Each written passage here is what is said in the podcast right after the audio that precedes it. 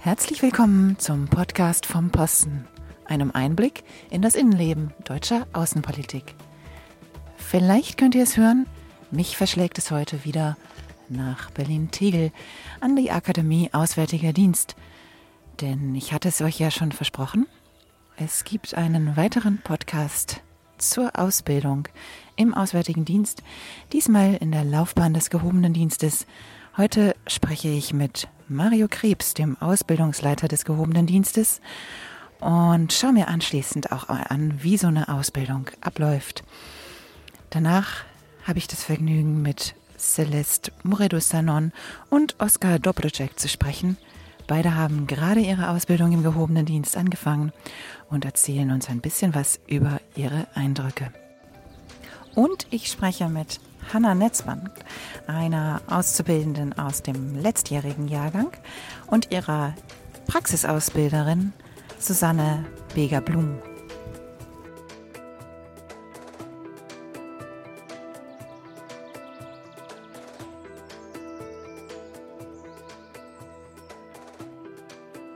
Heute spreche ich mit Mario Krebs, dem Ausbildungsleiter gehobener Dienst in der Akademie des Auswärtigen Amtes. Mario, schön, dass du dabei bist. Hallo, ja, vielen Dank. Es ist äh, tatsächlich, hast du gerade erzählt, schon in unserem Vorgespräch, ja jetzt äh, ein Jahr dein Job, hier die Ausbildung des gehobenen Dienstes zu leiten. Was macht man denn da? Als Ausbildungsleiter im gehobenen Dienst koordiniert man das dreijährige Studium. Äh, diese Ausbildung im gehobenen Dienst ist ja ein Fachhochschulstudium und ja, das koordinieren wir hier im Team. Wir unterrichten selber nicht, dafür haben wir die Dozenten, die Fachdozenten, aber wir ähm, sind sozusagen das Dekanat auch von diesem Fachbereich. Deswegen bin ich auch in dieser Funktion als Ausbildungsleiter gehobener Dienst im Auswärtigen Amt, bin ich auch gleichzeitig der Dekan der Hochschule des Bundes für öffentliche Verwaltung an dem Fachbereich Auswärtige Angelegenheiten. Was musstest du dafür mitbringen, dass du diesen Job bekommen hast? Dieser Posten ist ein ganz normaler Rotationsposten im Auswärtigen Amt. Insofern hat man sich so wie bei allen anderen Posten auch hier beworben und das begründet, äh, was, warum man hierher kommt. Also eine Besonderheit ist, dass wir hier auch, da es diesen universitären Aspekt gibt, dass es hier auch vom Fachbereichsrat auch ein Auswahlverfahren gab, ein Interview, äh, wo ich dann sozusagen meine Motivation dargestellt habe und was, wie ich mir die Ausbildung vorstelle. Das heißt, du bist ein ganz normaler Diplomat äh, und äh, bist seit wann im Auswärtigen Amt? Ich bin seit 2004 im Auswärtigen Amt, habe damals meine Attaché-Ausbildung begonnen, noch an der alten Aus- und Fortbildungsstätte in Bonn-Ippendorf. Ich bin der letzte Jahrgang des höheren Dienstes, der dort noch abgeschlossen hat, bevor die äh, Ausbildung hier an die Akademie nach Tegel umgezogen ist. Und du bist im höheren Dienst, wenn ich das jetzt richtig verstanden genau. habe. Genau. Kannst du vielleicht für unsere Hörerinnen und Hörer, die da nicht so firm sind, kurz erklären, was den höheren Dienst vom gehobenen Dienst unterscheidet, weil wir ja heute über den gehobenen Dienst sprechen? Es gibt ähm, zunächst einmal Unterschiede in den Voraussetzungen für, die, äh, für den Eintritt, dann natürlich auch unterschiedliche Aufgabengebiete, die wir in den beiden Laufbahnen dann wahrnehmen. Der höhere Dienst, äh, da sind die Eingangsvoraussetzungen etwas andere. Die wurden ja in einem anderen spannenden Podcast auch schon mal dargestellt. Da wird man nach der Ausbildung, ist man als Referentin oder Referent tätig. Im gehobenen Dienst wird man vorbereitet auf einen Verwaltungsberuf, der die Funktionsfähigkeit hier im Auswärtigen Amt eben sicherstellt und dann eine Expertise in verschiedenen Bereichen man sich im Studium aneignet.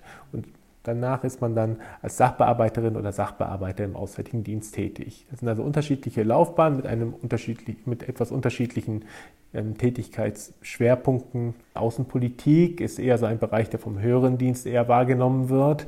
Ähm, klassische Aufgaben des gehobenen Dienstes sind äh, die innere Verwaltung oder das Rechts- und Konsularwesen. Ähm, sehr operativ, sehr praxisnah ist dann auch später die Tätigkeit im gehobenen Dienst. Danke dir. Bevor wir gleich einsteigen in die Frage, was braucht man denn, um im gehobenen Dienst loszulegen, erzählst du uns vielleicht nur ganz kurz noch deinen Werdegang seit 2004. Wo warst du überall? Nach einer einjährigen Attaché-Ausbildung äh, bin ich zunächst einmal im Inland eingesetzt gewesen im Bereich Öffentlichkeitsarbeit Inland. Danach ging es auf meinen ersten Auslandsposten als politischer Referent nach Peking, wo, es, wo ich im Bereich Innenpolitik, Menschenrechte und so weiter gearbeitet habe. Danach ging es zurück an die Zentrale, wo ich in der Wirtschaftsabteilung war, wo wir uns ja auch kennengelernt haben. Das ist ja das Schöne im Auswärtigen Amt, dass sich die Wege immer wieder kreuzen. Da war ich im Referat für Energie, Außenpolitik zuständig. Dann war ich zwei Jahre lang persönlicher Referent des äh, Beauftragten der Bundesregierung für Menschenrechtspolitik und humanitäre Hilfe, ganz langer Begriff. Und dann von 2015 bis 2019 war ich zuletzt Pressereferent an der Botschaft in Tokio. Vielen Dank. Da bist du ja tatsächlich auch, wie wir alle, doch schon sehr viel rumgekommen mhm. und äh, kannst auf einen spannenden Lebenslauf zurückblicken. Ähm, etwas, was auch unsere neuen Kollegen im gehobenen Dienst dann irgendwann von sich behaupten dürfen.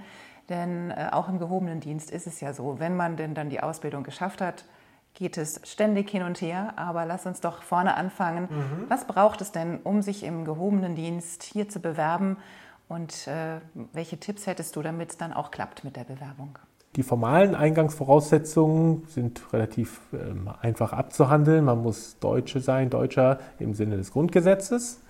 Und man muss ähm, als Qualifikation die Hochschul- oder die Fachhochschulreife mitbringen, äh, die einen zu einem Studium an einer Fachhochschule in Deutschland qualifiziert. Ja, das sind eigentlich die formalen Voraussetzungen. Es gibt keine Altersbeschränkung äh, für die Bewerberinnen und Bewerber. Und dann geht es in ein zweistufiges Auswahlverfahren, ein schriftliches Auswahlverfahren, ähm, wo, es, äh, wo man einen Potenzialerfassungstest mitmacht, also wo man logisches Denkvermögen und so weiter ähm, unter Beweis stellt und dann in den Fremdsprachen geprüft wird, Englisch äh, auf einem sehr hohen Niveau, das man hier nachweisen muss, und einer äh, zweiten Fremdsprache aus einem Sprachenkatalog, der vorgegeben ist. Für die Einstellung, wenn man erfolgreich das schriftliche Verfahren durchlaufen hat, wird man zu einem mündlichen Auswahlverfahren äh, zu einem Assessment Center eingeladen. Da geht es dann um, da werden verschiedene Kompetenzen äh, abgeprüft, Motivation, die interkulturellen Kompetenzen, Führungskompetenzen und so weiter. Auch ähm, dann hat man Gruppenaufgaben, in denen man in denen wir beobachten, wie die Leute auch in der Gruppe kommunizieren und mit der Gruppe interagieren. Ja, und wenn man das alles durchlaufen hat, dann äh, kann man in den gehobenen Dienst seine, seinen Vorbereitungsdienst beginnen. Mhm. Und der Vorbereitungsdienst, du hast es erwähnt, sind drei Jahre. Ist das wirklich drei Jahre hartes Studium oder wie laufen diese drei Jahre ab? Ähm, das ist ein duales Studium mit einem theoretischen und einem praktischen Teil. Der theoretische Teil ähm, umfasst sehr viel Rechtswissenschaften, ähm, entsprechend auch der Tätigkeiten, die man dann später wahrnimmt, dann auch Fremdsprachenausbildung, sehr viel in Verwaltungs, äh, Verwaltungswissenschaften aber auch Volkswirtschaftslehre, Geschichte und so weiter. Ein sehr breites Spektrum an, an Fächern, das man da äh, absolviert. Die Praktika, da gibt es eins im Inland, das dauert circa vier Monate, wo man dann in der Zentrale des Auswärtigen Amtes eingesetzt ist. Und dann ein Kernbestandteil dieses Studiums und auch sicherlich ein Highlight ist dann das acht- bis neunmonatige Auslandspraktikum, wo man schon an einer Auslandsvertretung mal eingesetzt wird und die verschiedenen Stationen und die Tätigkeitsfelder des gehobenen Dienstes in der Praxis dann äh, durchläuft. Du hast ja sicherlich jetzt einen der vielen äh, immer hier durchlaufenden CASA, so nennen wir sie, mhm. Konsulatssekretärsanwärter und Anwärterinnen, Kurse auch schon ins Ausland schicken dürfen, oder? Ja, Zu ihrem Auslandspraktikum. Genau. Mhm. Hast du so ein paar Posten noch im Kopf, wo die überall hingekommen sind für ihre Zeit im Ausland? Ja, wir haben jetzt gerade die aktuell ähm, die Planung abgeschlossen für die CASA 19. Das sind die, die im vergangenen Jahr im Sommer begonnen haben. Äh, die gehen dann im nächsten Jahr, das ist, man geht nach ungefähr anderthalb Jahren auf dieses, äh, in dieses Inlandspraktikum. Da ist wie immer das Spektrum ein sehr breites. Ähm, es geht also von den Orten, die man kennt, ähm, wie zum Beispiel ja, Paris, New York und äh, Warschau, zu sehr viel exotischeren Orten, nach Hanoi, nach äh, Südamerika, zum Beispiel nach Buenos Aires, nach äh, Santiago de Chile oder auch nach Tokio. Wow. Und hat denn äh, der Anwärter oder die Anwärterin einen Einfluss darauf, wo sie da hinkommen für ihr Praktikum? Wir fragen vorher ab, ob es da gewisse Vorlieben gibt, äh, wohl wissend, dass dann natürlich mit vielen Orten die äh, Leute vielleicht noch nichts anfangen können. Nicht jeder weiß sofort, was, äh, was einen in Lomé erwartet, muss weiß auch nicht vielleicht jeder sofort, wo das ist. Ähm, aber das ist auch ein Posten, den wir besetzt haben äh, mit, einem, mit einer Casa. Ja, die Leute geben eine Liste ab, begründen ihre Wahl. Manche haben ja irgendwelche familiären Verpflichtungen und wollen deswegen nicht allzu weit ins Ausland. Andere treibt es gerade in die Ferne. Das ist dann immer sehr unterschiedlich und wir versuchen, die verschiedenen Interessen zu berücksichtigen. Und äh, ja, bis jetzt haben wir es geschafft, dass alle in der Regel glücklich werden. Du hast ja jetzt die Bewerbungsvoraussetzungen und auch das Bewerbungsverfahren schon mal kurz geschildert. Du sitzt selbst auch in der Auswahlkommission für diese Bewerber, wenn sie dann hier zum mündlichen Verfahren kommen. Kannst du ein paar Tipps aus dem Nähkästchen geben? Was ist denn das, worauf ihr da besonders achtet? Ja, das, sind, äh, das ist immer sehr spannend, die verschiedenen äh, Bewerberinnen und Bewerber dann an den, an den Tagen, das geht ja über viele Wochen hinweg, dass wir täglich ungefähr acht Bewerberinnen und Bewerber dann äh, kennenlernen. Es ist immer sehr spannend, weil das natürlich immer sehr unterschiedliche Charaktere sind und äh, wir haben jetzt nicht den Einheitswunsch Casa, auf den wir dann irgendwie auf den wir hoffen, sondern die Unterschiedlichkeit, die Diversität macht natürlich auch den Reiz aus, dass später dann ein Team von ungefähr 60 Casas pro Jahrgang dann, äh, dann zusammenzustellen. Wichtig bei allen ist natürlich zu, erstmal zu sehen, was ist die Motivation, warum wollen die zu uns kommen. Also die Tatsache, dass sie sich beworben haben und ein, schon im ersten Stadium ein schriftliches Auswahlverfahren bestanden haben, zeigt ja natürlich, dass die motiviert sind, herzukommen, aber uns interessiert, warum wollen die zu uns kommen. Und wenn sich dann im Gespräch herausstellt, die Leute kommen her, weil die ganz gerne im Urlaub verreisen in ein, ins Ausland und das grundsätzlich gut finden, dann ist das als Motivation vielleicht nicht unbedingt ausreichend. Ähm, wenn sich allerdings herausstellt, dass Leute sich dann tatsächlich auch intensiv mit dem Berufsbild dann auseinandergesetzt haben, dann ist es schon sehr viel überzeugender, wenn die wissen, was bedeutet das eigentlich? Wissen die, warum sie sich für den gehobenen Dienst bewerben und nicht zum Beispiel jetzt zuerst ein Studium durchlaufen und später in den höheren Dienst wollen? Wissen die, was der Unterschied zwischen den beiden Laufbahnen ist? Das sind so Sachen, wo wir bei der Motivation sehr darauf achten. Im mündlichen Verfahren haben wir dann auch verschiedene situative Fragen, wo wir die äh, Bewerberinnen in Situationen versetzen, wie sie so oder so ähnlich bei uns tatsächlich auch vorkommen im, im, Auswärtigen Dienst. Und dann wollen wir sehen, wie gehen die Leute an diese Probleme heran? Haben sie ein interkulturelles ähm, Fingerspitzengefühl im Umgang äh, mit einer Situation? Da die Casas nach Abschluss auch relativ früh dann zum Beispiel Visastellenleiter werden oder Personalverantwortung übernehmen an Auslandsvertretungen, äh, ist es auch schon bei jüngeren Kolleginnen und Kollegen sehr wichtig, dass sie eine gewisse Führungs- und Kooperationskompetenz mitbringen. Das wird dann auch getestet. Ähm, also wie gehen Sie als, würden Sie als Vorgesetzte dann umgehen mit schwierigen Kollegen oder in schwierigen Situationen? Das sind so Sachen, die wir auch im Rollenspiel dann abprüfen. Mhm, danke dir. Ein dreijähriges Studium hast du gesagt, ein dreijähriges Studium mit Praxis und Theorie. Was lernt man denn in der Theorie alles und was macht man dann mit all der Theorie? Tja, die Theorie deckt sozusagen nach Möglichkeit das gesamte Spektrum der Tätigkeiten des gehobenen Dienstes später ab. In allererster Linie äh, sind das Rechtsfächer, weil die Tätigkeit im gehobenen Dienst eben sehr stark auch auf diesen Rechtsbereich konzentriert ist. Die Tätigkeit im gehobenen Dienst hat drei Schwerpunkte. Zunächst einmal den Rechts- und Konsularbereich. Das sind also alles, was man sozusagen in Deutschland gemeinhin unter Bürgerservice zusammenfassen würde für Deutsche, die im Ausland sind, inklusive auch solche Sachen wie Nachlassangelegenheiten äh, und so weiter gehören darunter, aber auch ähm, Ausstellung von Visa für Ausländer, die nach Deutschland kommen wollen. Dieser RK, äh, Rechts- und Konsularbereich, RK, äh, ist ein Pfeiler der Tätigkeit des gehobenen Dienstes. Die zweite, der zweite Schwerpunkt ist die innere Verwaltung also die Funktionsfähigkeit unseres Dienstes, insbesondere der Auslandsvertretung. Dazu gehören Sachen wie ähm, Personalmanagement, ähm, Liegenschaftsmanagement, ähm, Baumaßnahmen beaufsichtigen und so weiter. Auch äh, Budgetüberwachung gehört in den Bereich innere Verwaltung. Und zu guter Letzt kommt dann der Bereich, den wir als Generalistenbereich äh, bezeichnen, also alles, alle Tätigkeiten des gehobenen Dienstes in den äh, klassischen Tätigkeitsfeldern des Auswärtigen Amtes, also Kultur, Politik, Wirtschaft, wirtschaftliche Zusammenarbeit, Protokoll, diese Sachen fallen dann darunter. Dort wird man sozusagen auf, das, auf die Generalistentätigkeit äh, im Auswärtigen Dienst dann auch vorbereitet. Aber das Studium, die theoretische Ausbildung ist ein sehr stark rechtslastiges Studium. Entsprechend wird auch ein Teil des äh, Studiums nicht hier bei uns in Tegel, sondern an der Hochschule für Wirtschaft und Recht in Berlin, da wo die Rechtspflege ausgebildet werden, äh, wird ein Teil des Studiums dort absolviert. Und wenn man denn dann all diese Sachen hier gelernt hat, ähm, wird man dann am Ende gleich festgelegt darauf, ob man Generalist, Konsular-Sachbearbeiter oder eher Verwalter wird? Oder ist das Nein, das ist auf keinen Fall festgelegt, schon gar nicht am Anfang. Es kristallisiert sich im Laufe des, der, der Tätigkeit über die Jahrzehnte hinweg sicherlich bei dem einen oder der anderen ein Schwerpunkt der Tätigkeit heraus, weil die Leute einfach für sich entdecken, dass sie, eben, dass sie im Bereich Ausländerrecht eben besonders viel äh, Freude haben oder äh, die, dass ihnen die, der Verwaltungsteil besonders liegt.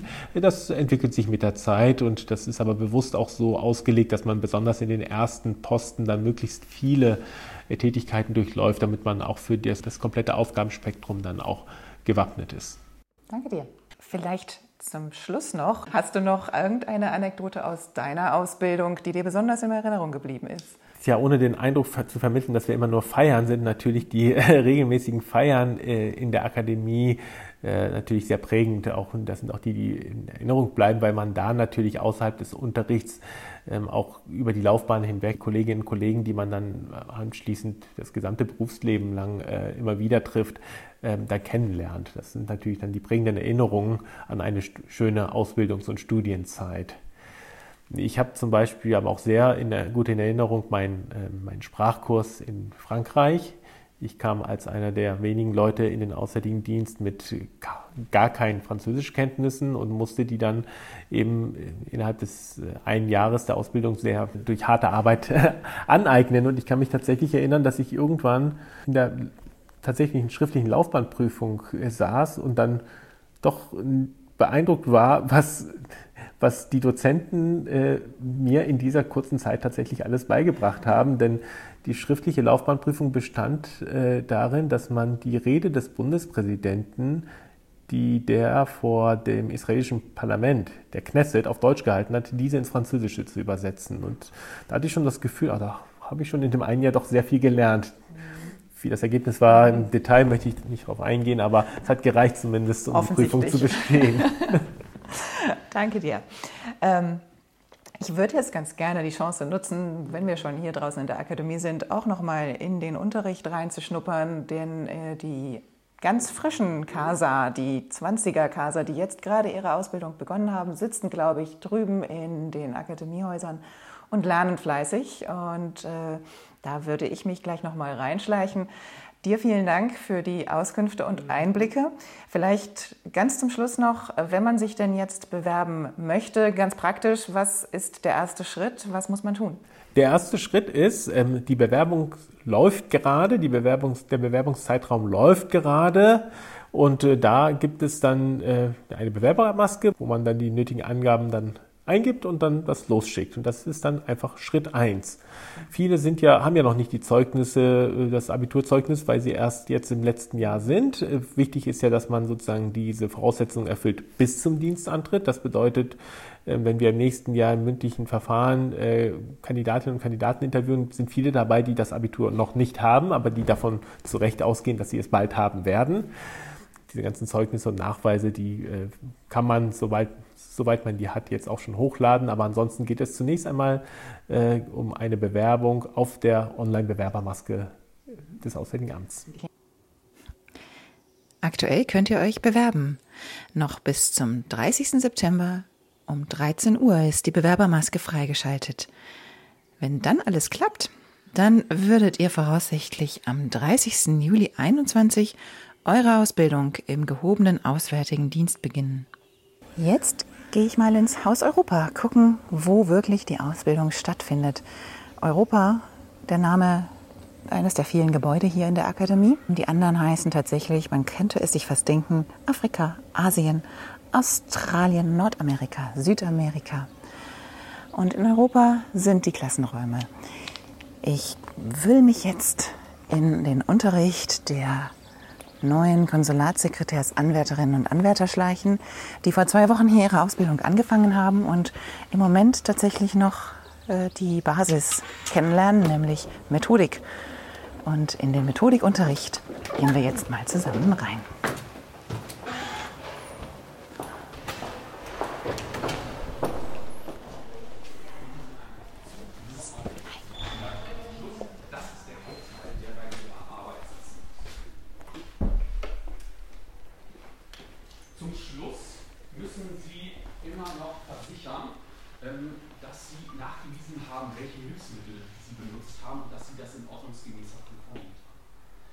Sie haben hier ähm, die gute wissenschaftliche Praxis anzuwenden. Wir haben gerade schon darüber gesprochen, wie abläuft beim Zitieren.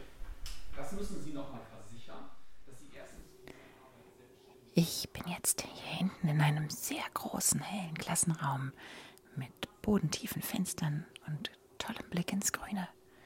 Hier sitzen 20 sehr aufmerksame Menschen mit Notebooks oder Notizblöcken vor sich und schreiben fleißig mit, was ihnen Herr Recker, der Dozent für die Grundlagen der Methodik, zum richtigen Zitieren, zu Zeilenabständen, Formvorschriften und Plagiaten erzählt.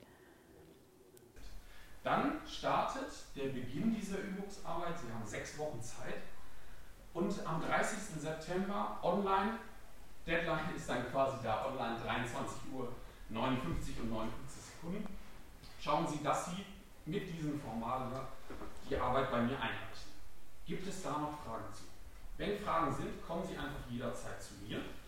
Wenn jetzt keine Fragen mehr allgemeiner Natur sind, darf ich mich ganz herzlich für Ihre Aufmerksamkeit bedanken. Ich wünsche Ihnen viel Spaß und gutes Gelingen bei dieser Aufsichtsarbeit und dann sehen wir uns nächste Woche zum Start. Vielen Dank.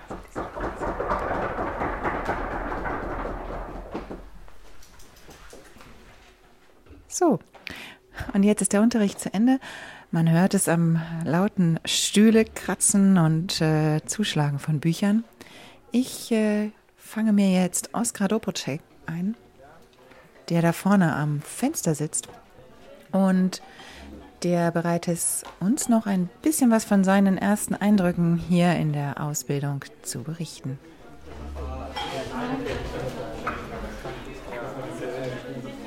Ja, jetzt habe ich das Vergnügen, zwei der ganz neuen CASA, Konsulatssekretärsanwärter, Schrägstrich AnwärterInnen, äh, bei mir sitzen zu haben und zwar Celeste Meredu und den Oskar Dobrocek. Ich freue mich sehr, dass ihr beide dabei seid. Ihr habt gerade eben erst eure Ausbildung im gehobenen Auswärtigen Dienst begonnen. Gerade eben heißt, glaube ich, vor wie vielen Tagen? Dritte Woche, glaube ich jetzt. Dritte Woche. Dritten Woche. Ähm, und äh, dich haben wir gerade aus dem Methodikkurs äh, gezogen. Was hast du denn heute gelernt?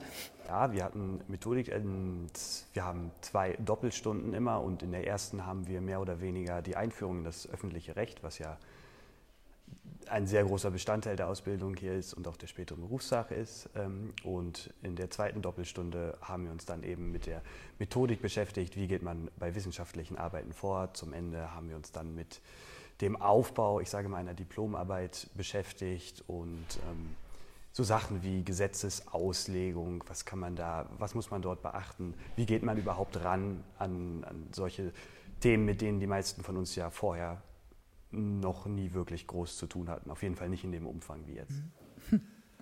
Und bei dir, Celeste, was hast du gerade für Unterrichtsfächer gehabt? Ähm, wir hatten gerade Organisation und äh, dort geht es im Wesentlichen darum, einem von Anfang an eine Orientierung zu geben. Also wie funktioniert der Auswärtige Dienst überhaupt? Was sind die einzelnen äh, Behörden, Bereiche, ähm, Zuständigkeiten, die verschiedenen Geschäftsordnungen? Also ja, das ist so ein ähm, sehr großer Überblick erstmal, den man bekommt. Und was steht für euch heute noch auf dem Stundenplan? Also bei mir steht jetzt noch Methodik ähm, auf dem Stundenplan, also genau das, was ähm, Oskar gerade ge gemacht hat. Ne? Ja, das ist bei uns auch umgekehrt. Also wir haben jetzt Orga Vielleicht muss man den Hörerinnen und Hörern erklären, ähm, der Hintergrund, warum ihr das nicht alles in einem und zusammen habt, ist nicht, weil man euch nicht miteinander zusammenkommen lassen möchte, sondern aufgrund von äh, den Corona-Bestimmungen, die natürlich auch hier die Sache so ein bisschen einschränken. Und damit ihr die Abstände halten könnt, müsst ihr in drei unterschiedlichen Gruppen unterrichtet werden, richtig? Richtig. Genau. Ja. Auch sonst, glaube ich, hat das eure ersten zwei Wochen schon so ein bisschen beeinträchtigt. Äh, wollt ihr kurz erzählen, was das für euch bedeutet hat? Ähm, ja, also ich denke, es ist ja so das, was gerade den, das alle Lebensbereiche so, so wirkt.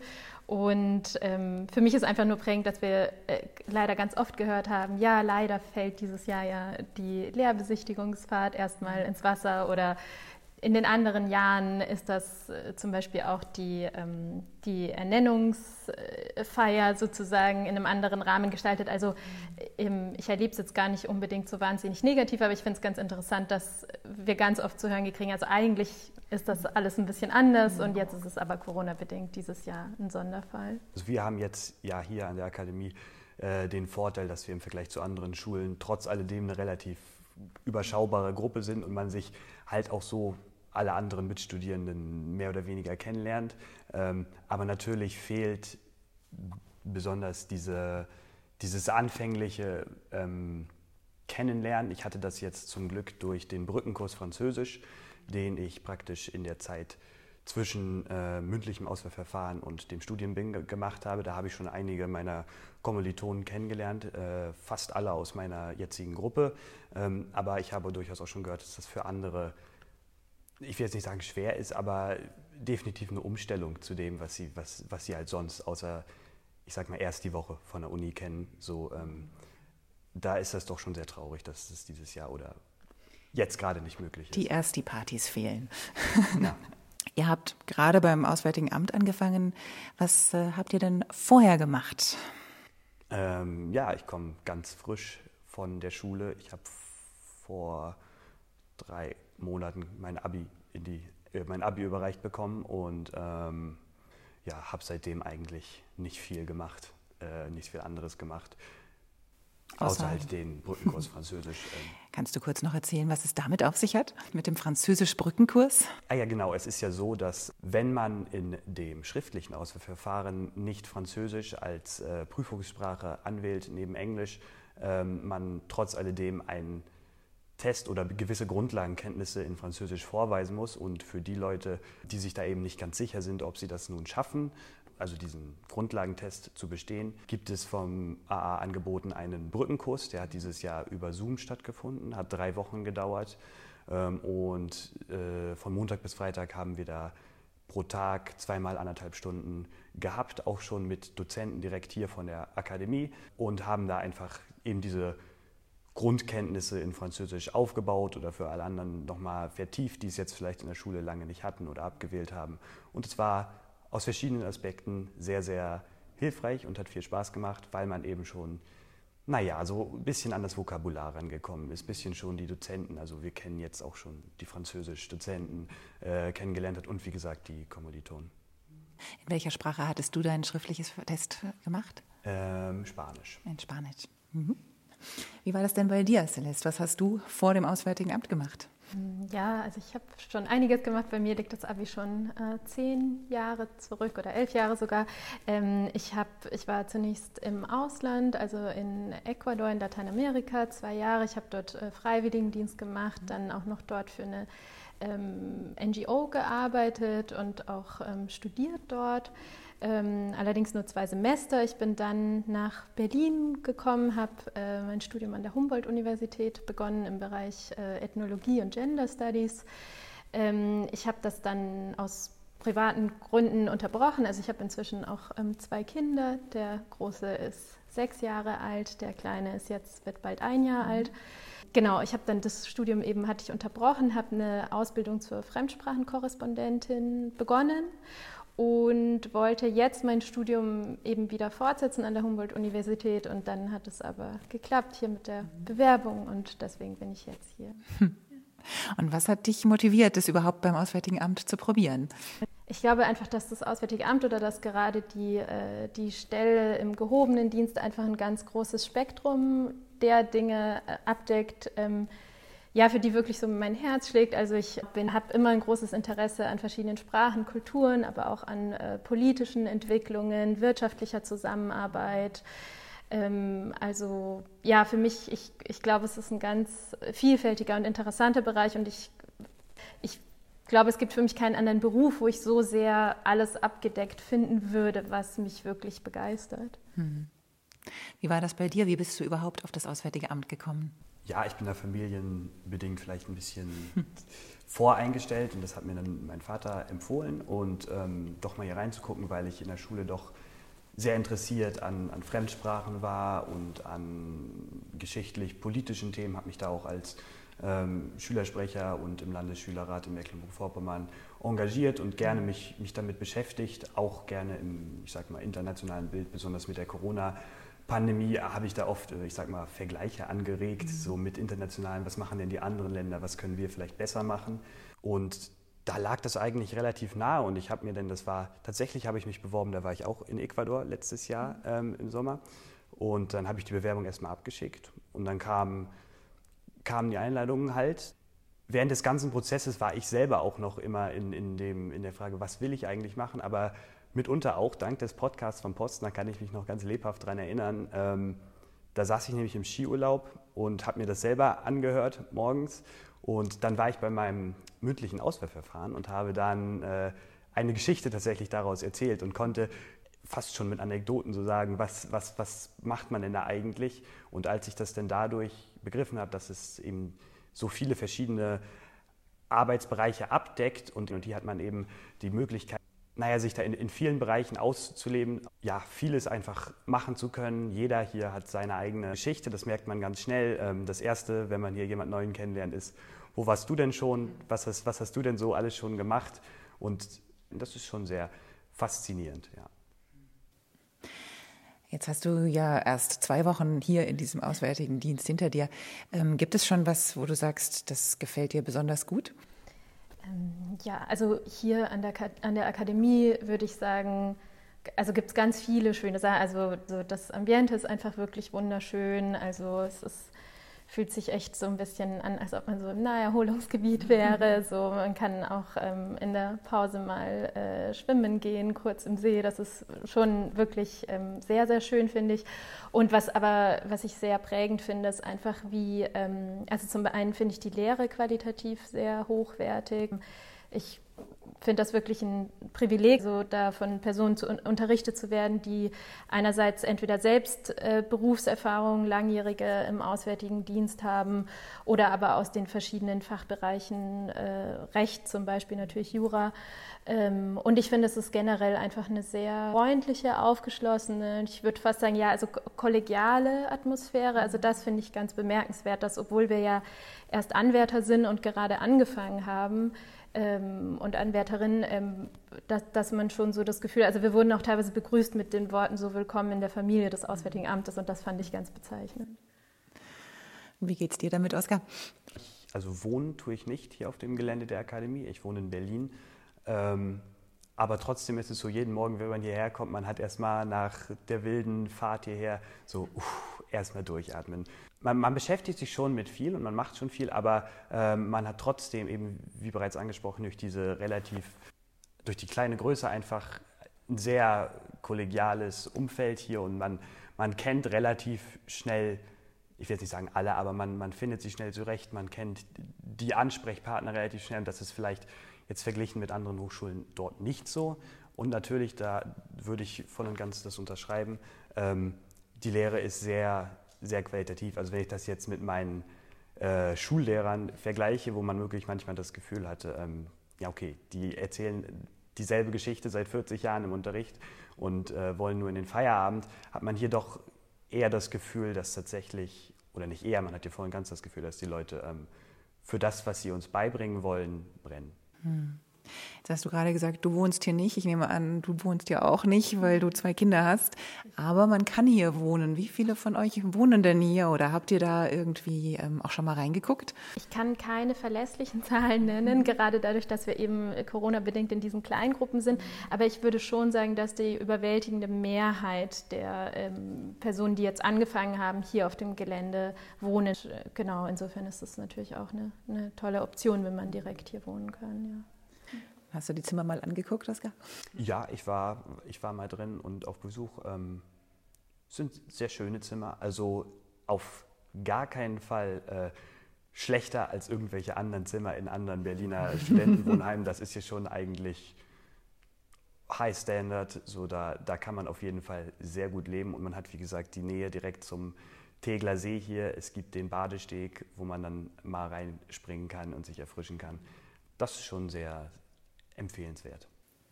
Gab es denn etwas, was euch überrascht habt, als ihr hier angefangen habt? Ja, eigentlich alles. ähm, also man, es sagt unsere Organisationskunde-Dozentin Frau Weber immer, AA, alles anders. Und den Eindruck hat man wirklich, also wenn man da das erste Mal diese ganzen Leute und das alles mit äh, den Umfang dieses Systems und was da alles dazugehört und wie viele Kleinigkeiten es doch an jeder Ecke gibt, wo man sich denkt, oh, das ist jetzt aber, das hätte ich so nicht erwartet oder so kenne ich das aber nicht. Ähm, das ist zum einen ein bisschen überwältigend, aber zum anderen äh, würde ich sagen, zieht es einen auch sehr schnell so in den Bann. Man will, man will sehr schnell verstehen und man, weil es ja Grundlage ist für, für den späteren Beruf sozusagen, diese ganzen Eigenheiten zu verstehen und zu durchdringen. Ja, also ich, ich, ich würde auch sagen, also vielleicht überrascht, ja, es ist alles neu, es ist alles viel, man fühlt sich vielleicht so ein bisschen überwältigt erstmal vom, vom Umfang, aber ich denke, man kommt dann nach und nach rein. Und für mich ist es auch auf jeden Fall, würde ich sagen, faszinierend zu sehen, also was für ein riesengroßer Apparat überhaupt der Auswärtige Dienst ist, also wie viele Beschäftigte da sind, was da für ähm, ja, Ressourcen, auch Kapazitäten, Personal, was da, also was da eigentlich alles dahinter steht, auch hinter deutscher Außenpolitik. Das ist schon bemerkenswert, ja.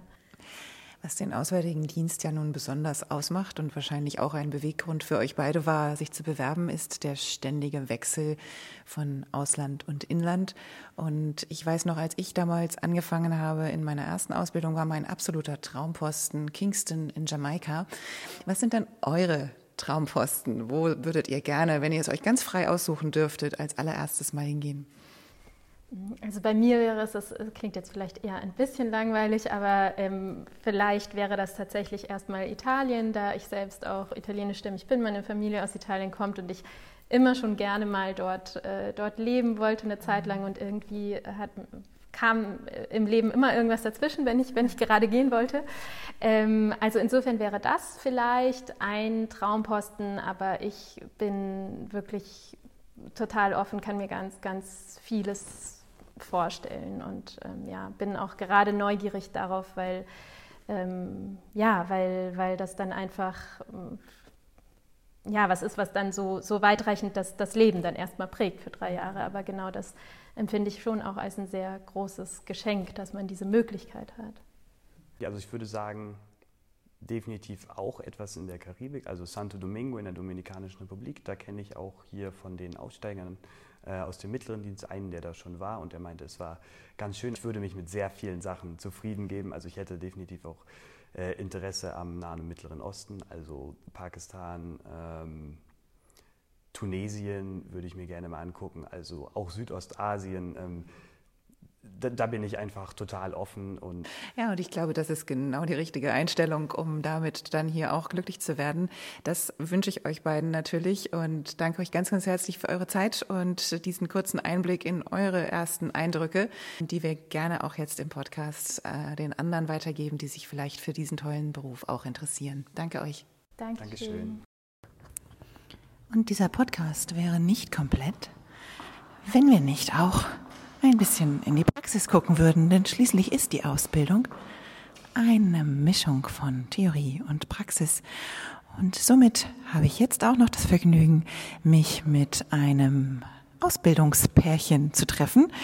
Und zwar mit Hanna Netzband, die aus der ähm, Konsularsekretärsanwärterkurs des letzten Jahres stammt, also 2019 im Auswärtigen Amt angefangen hat, und ihrer praktischen Ausbilderin, Frau Susanne Beger-Blum. Beide erzählen uns jetzt noch ein bisschen darüber, wieso der praktische Teil der Ausbildung abläuft. Ja, und jetzt äh, sitze ich hier im äh, heute an einem Sommertag heißen Büro von äh, Susanne Beger-Blum. Äh, Susanne ist die Inlandsausbilderin von Hanna Netzband gewesen und auch Hanna ist heute hier. Ähm, Hanna ist eine der Konsulatssekretärsanwärterinnen 2019, hat also im letzten Sommer begonnen mit ihrer Ausbildung im gehobenen Dienst. Ähm, hallo ihr beiden erstmal. Hallo, hallo, Rebecca, hallo. Ich fange vielleicht einfach direkt an mit dir, Hanna, und würde ganz gerne mal wissen, was hat dich bewogen, ins Auswärtige Amt zu gehen? Ähm, also ich hatte mich das erste Mal 2015 beworben, im letzten Schuljahr, und das lag halt hauptsächlich daran, dass ich gerne was mit Sprachen machen wollte und bin dann aber irgendwann im Auswahlverfahren nicht mehr weitergekommen und dann bin ich für drei Jahre lang ähm, zum Studium nach Köln gegangen auch wieder mit Auslandsbezug und habe mich nochmal beworben, weil ich mich noch mehr mit, dem, ja, mit der Ausbildung beschäftigt habe und festgestellt habe, dass das halt nicht nur Sprachen sind, sondern auch viel ähm, so im Rechtsbereich, was ich sehr interessant fand, vor allen Dingen, weil das ziemlich vielfältig klang. Und dann hat es letztendlich geklappt. Und dann warst du zur Ausbildung hier bei Susanne. Susanne, ähm, kannst du uns vielleicht kurz sagen, was ist denn deine Aufgabe hier im Auswärtigen Amt? Meine Aufgabe im Auswärtigen Amt, äh, zunächst vielleicht mal für alle Hörerinnen und Hörer, ähm, ich arbeite in der Europaabteilung und wir ähm, beschäftigen uns hier mit den bilateralen Beziehungen zu den Ländern Frankreich, äh, zu den Benelux-Ländern und zu Monaco. Mhm. Ja, und meine Aufgabe ist äh, im Grunde genommen, ich bin die Referentin für die Benelux-Länder. Ja, du bist im gehobenen Dienst. Für den gehobenen Dienst wahrscheinlich nicht ganz typische Tätigkeit, oder? Ich glaube, vor ein paar Jahren, oder sagen wir mal, als ich meine Ausbildung gemacht habe, Ende der 80er Jahre, da war das eigentlich noch überhaupt nicht üblich, dass der gehobene Dienst über den eigenen Tellerrand hinausschauen konnte und durfte und auch äh, referentenwertige Tätigkeit machen konnte. Das hat sich im Laufe der Zeit ein bisschen geändert und das finde ich persönlich auch sehr schön, weil es einem eben auch Anreize bietet, nicht nur in den klassischen Feldern des gehobenen Dienstes eben tätig zu sein, sondern auch mal äh, was anderes tun und es ist jetzt schon meine zweite referentenwertige Stelle. Ich habe davor im Pressereferat gearbeitet als äh, Sprecherin und jetzt, wie gesagt, als Referentin für die Benelux-Länder. Und ich finde es sehr bereichernd. Ja, das hatte Mario Krebs uns auch tatsächlich geschildert. Äh, ganz am Anfang des Podcasts äh, meinte er, dass der gehobene Dienst auf so drei Säulen steht, eben der Verwaltung, der Rechts- und Konsularangelegenheiten und dann dem Rest, den er Generalisten nannte. Äh, Hanna, hast du denn das Gefühl, du bist jetzt hier durch deine Praxisausbildung ein bisschen mehr Generalist geworden?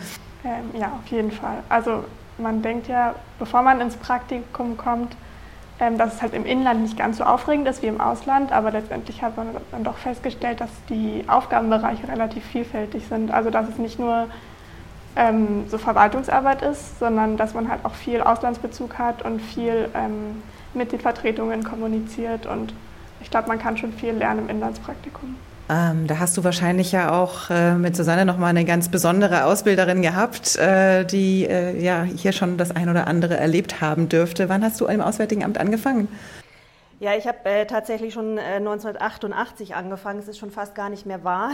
man selber ähm, ist dann immer wieder überrascht, wie lange man schon dabei ist. Ja, ich bin also wie gesagt ähm, Casa 88, wie wir das nennen. Ich habe in der Tat auch schon einige Stationen durchlaufen. Nach meiner Laufbahnprüfung 1991 habe ich erst als Sachbearbeiterin in der damaligen Unterabteilung für Abrüstung und Rüstungskontrolle gearbeitet. Damals waren wir ja noch in Bonn, da war Bonn noch die Hauptstadt.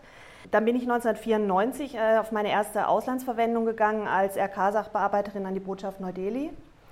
Ähm, dort hat sich dann privat für mich einiges entwickelt. Äh, ich wurde zum ersten Mal schwanger und ähm, habe dann auch entschieden, dass ich mich von dort aus quasi in die, wie wir heute sagen würden, Elternzeit begebe. Ich habe insgesamt sieben Jahre Elternzeit gemacht, habe in der Zeit drei Kinder insgesamt bekommen und bin in dieser Zeit mit meinem damaligen Mann, der auch Kollege beim Auswärtigen Amt ist, äh, nach Brüssel versetzt worden, aber eben als mit ausreisende Partnerin. Mhm. Äh, habe in Brüssel selber also nicht gearbeitet, aber dort gelebt. Und äh, wir sind dann 2001 wieder nach Berlin zurückversetzt worden. Und 2002 habe ich dann wieder angefangen zu arbeiten nach der Elternzeit und war zunächst Beamtin vom Dienst im Krisenreaktionszentrum.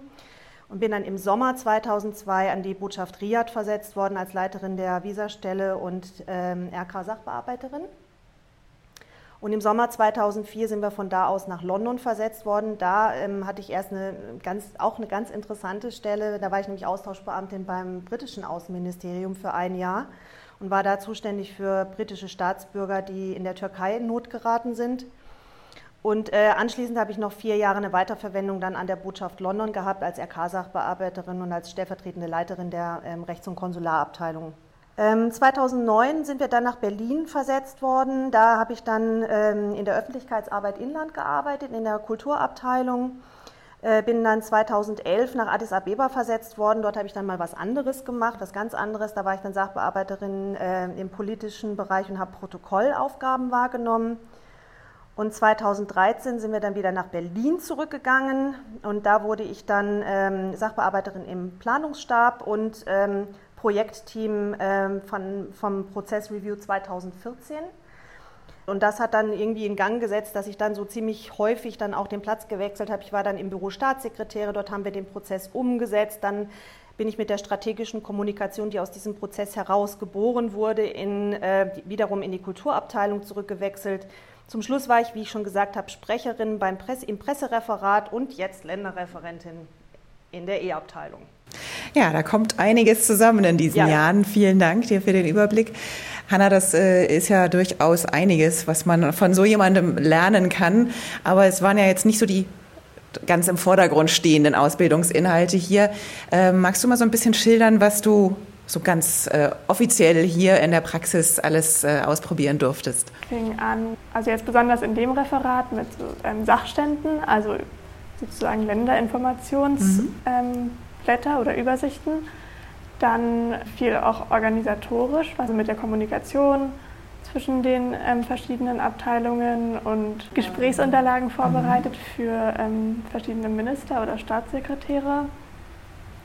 Dann die Presseschau morgens, also eine Übersicht über die verschiedenen ja, französischsprachigen Zeitungen, was halt da die wichtigsten Themen waren. Mhm. Ähm, dann Haushalt habe ich auch ein, also ein bisschen mit reingeschaut, ähm, wie verschiedene Mittel vergeben werden und wie der ganze ja, Prozess funktioniert und auch ähm, in der Registratur, mhm. also die Aktenführung und die Aktenpläne im Amt. Das hat äh, auch sehr geholfen, die Dinge, die man schon im Grundstudium lernt, mhm.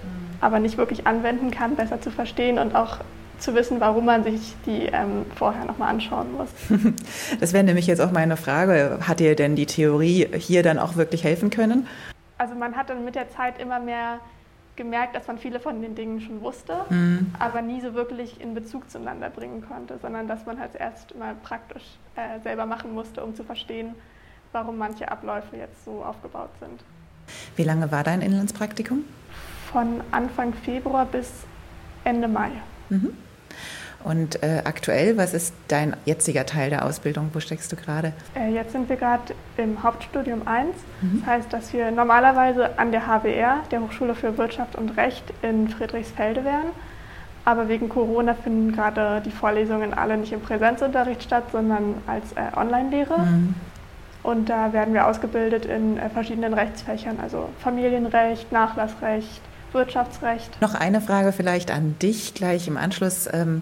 Für dich steht ja dann auch das Auslandspraktikum auf der Liste. Das heißt, das ist so das nächste große, was in deiner Ausbildung stattfindet. Hast du schon eine Idee, wo es hingeht? Ja, wir haben die Posten auch schon erfahren. Ich komme nach Usbekistan, nach Taschkent. Wow. Genau, das war auch einer der Erstwünsche. Und das hilft auch, ähm, also dass man halt weiß, dass man bald ins Ausland kommt, ein bisschen das Studium jetzt durchzustehen, weil das doch weniger Praxisbezug hat. Ja, das klingt aber auch sehr, sehr spannend, Taschkent. Also auf jeden Fall ein toller Posten, den du da gekriegt hast. Wie ist es denn bei dir? Hast du noch Erinnerungen an deine Ausbildung, wo du damals warst? Was fandst du damals besonders prägend? Ja, ich habe äh, in der Tat noch sehr viele Erinnerungen an meine Ausbildungsstation im Inland. Also wie gesagt, damals noch in Bonn. Es war ähm, beim Protokoll und zwar genauer gesagt beim Büro Fremde Missionen, wie das damals hieß. Heute sind die Aufteilungen etwas anders. Büro Fremde Missionen hat sich ähm, im Grunde genommen um alle Angelegenheiten und Belange gekümmert der ähm, Botschaften und Konsulate, die eben in Deutschland ansässig sind. Das Schöne war, wir hatten gegenüber vom Haupthaus des Auswärtigen Amts so eine kleine Villa, wo eben nur dieses, dieser Teil des Protokolls untergebracht war. Wir waren also ganz für uns. Und ähm, ich erinnere mich daran, dass bei aller Arbeit, und es war natürlich alles wahnsinnig spannend und ich habe die ähnlichen Erfahrungen gemacht wie Hanna, das war für mich einfach so ein bisschen auch so eine so, eine, ja, so eine Erleuchtung, einfach diese Inhalte, die man vorher theoretisch gelernt hat, dann wieder also in der Praxis mhm. wiederzufinden, sie einfach praktisch anzuwenden. Das habe ich natürlich auch alles gemacht, aber bei aller Arbeit, die da war, und Protokoll ist manchmal sehr stressig, habe ich das als unheimlich ähm, gemütliche Zeit auch in Erinnerung. Also ich kann mich noch an jeden einzelnen Ausbilder von mir erinnern. Die sind mir alle unheimlich ans Herz gewachsen und die sind mittlerweile alle tatsächlich im Ruhestand oder schon bereits verstorben. Also bei jeder Todesanzeige, wir werden ja hier immer informiert, wenn Kolleginnen und Kollegen versterben. Ähm, aus der Ausbildungszeit habe ich echt ein Tränchen vergossen, weil die mir so ans Herz gewachsen sind und mir auch so viel mitgegeben haben auf meinen dienstlichen, aber auch privaten Lebensweg. Weil das ist ja so, wenn man diese Ausbildung macht, ist es im Grunde genommen, es ist ja eine Lebensentscheidung, die man trifft. Das ist ja nicht nur eine einzige berufliche Entscheidung, sondern es ist tatsächlich eine, eine, eine Entscheidung für ein bestimmtes Leben, was man führen wird. Und da habe ich unheimlich viel mitbekommen von den Kolleginnen und Kollegen. Da bin ich heute noch wahnsinnig dankbar dafür. Und das war wirklich ähm, etwas, was mir bis heute eigentlich noch im Gedächtnis ist. Hm. Ja, ich glaube, damit beantwortest du auch eigentlich schon so ein bisschen meine nächste Frage, nämlich wie du deine Rolle als Ausbilderin eigentlich wahrnimmst und was du besonders wichtig findest, was man eben jemandem, den man hier ausbildet, auch unbedingt mitgeben sollte. Mhm. Ja, also neben den Grundlagen, äh, Hanna hat es schon ein bisschen beschrieben, bei den Sachen, die sie jetzt gemacht hat, also ähm, die, ich sage jetzt mal nach der Laufbahn- und Prüfungsordnung, nach der wir uns ja auch als Ausbilder richten müssen, ist ja vorgesehen, eben hier in diesem Inlandspraktikum, in dem, in, es ist ja die erste Berührung mit der Arbeitswelt im Auswärtigen Amt. Das ist auch immer wichtig, dass man das im Hinterkopf behält, dass da junge Menschen kommen, die mit dem Auswärtigen Amt, so mit dem realen Arbeitsleben noch gar keine Berührung hatten vorher. Das heißt, man muss sie heranführen und man muss eben dafür sorgen, dass die theoretischen Inhalte einen Praxisbezug erhalten und dass da eben eine, eine gute Rückkoppelung kommt, die sie dann wiederum in die weitere ähm, theoretische Ausbildung mitnehmen können. Und neben den Grundlagen ist mir persönlich ist einfach wichtig, dass ähm, ich vor allem Freude an der Arbeit vermittle. Das ist ähm, ganz wichtig, glaube ich, weil die jungen Anwärter auch, finde ich, durch dieses Inlandspraktikum eine ganze Menge Motivation bekommen können. Und ich finde es auch wichtig, dass sie für sich selber auch nochmal ähm, dadurch eine Bestätigung erhalten, dass sie die richtige Berufswahl getroffen haben und dann eben auch gestärkt dann in den weiteren Teil der Ausbildung mhm. Hanna, Hand aufs Herz, ist das gelungen? Ja, auf jeden Fall. Also ich finde, ich hatte auch also ich hatte sehr viel Glück, glaube ich, in, der, in dem Referat zu landen. Ich kann sehr selbstständig arbeiten und man hat auch immer Feedback bekommen und auch immer Verbesserungsvorschläge. Und man wurde auch, finde ich, sehr gut äh, integriert in das Team. Also das, die Kommunikation lief halt nicht immer nur neben mir, sondern man wurde sehr gut einbezogen. Und wie Susanne schon gesagt hat, man wurde, also ich persönlich wurde auch darin bestätigt, dass ich die richtige Entscheidung getroffen habe mit der Ausbildung. Und das ist doch ein wunderbares Schlusswort. Ich danke dir ganz, ganz herzlich und auch dir, Susanne, für die äh, Einblicke in die Praxisausbildung, erster Teil. Und dir wünsche ich alles, alles Gute auch für den Praxisteil Nummer zwei, der bei dir an einem ganz exotischen Ort stattfinden wird äh, in Usbekistan. Viel, viel Spaß dort. Danke. Danke euch. Gerne. Das war der Podcast vom Posten. Diesmal mit einem Spezial zur Ausbildung im gehobenen Auswärtigen Dienst. Wenn ihr euch für einen Karriereweg im Auswärtigen Dienst interessiert, dann schaut doch mal auf www.diplo.de slash Karriere vorbei und informiert euch über die verschiedenen Möglichkeiten, im Auswärtigen Amt zu arbeiten. Ich verspreche, auch noch einen dritten Podcast in dieser Reihe anzufertigen. Dann gibt es neben dem Podcast zum höheren Auswärtigen Dienst, der vor dem Sommer entstand, und diesem Podcast zum gehobenen Auswärtigen Dienst hoffentlich bald auch einen zur Ausbildung im mittleren Auswärtigen Dienst. Das sind die drei Beamtenlaufbahnen, die man bei uns einschlagen kann. Und ihr könnt euch dann in all den drei Podcasts über die Unterschiede informieren und schauen, ob das Richtige dabei ist. Vielleicht sehen wir uns ja dann tatsächlich schon bald als Kollegen. Jetzt bleibt mir nur allen Mitwirkenden dieses Podcasts nochmal ganz herzlich zu danken. Das waren Mario Krebs, Celeste Muredo-Sanon, Oskar Dobrocek, Hanna Netzband und Susanne Beger-Blum. Vielen Dank. Mein Name ist Rebecca Karschens und ich danke euch fürs Zuhören.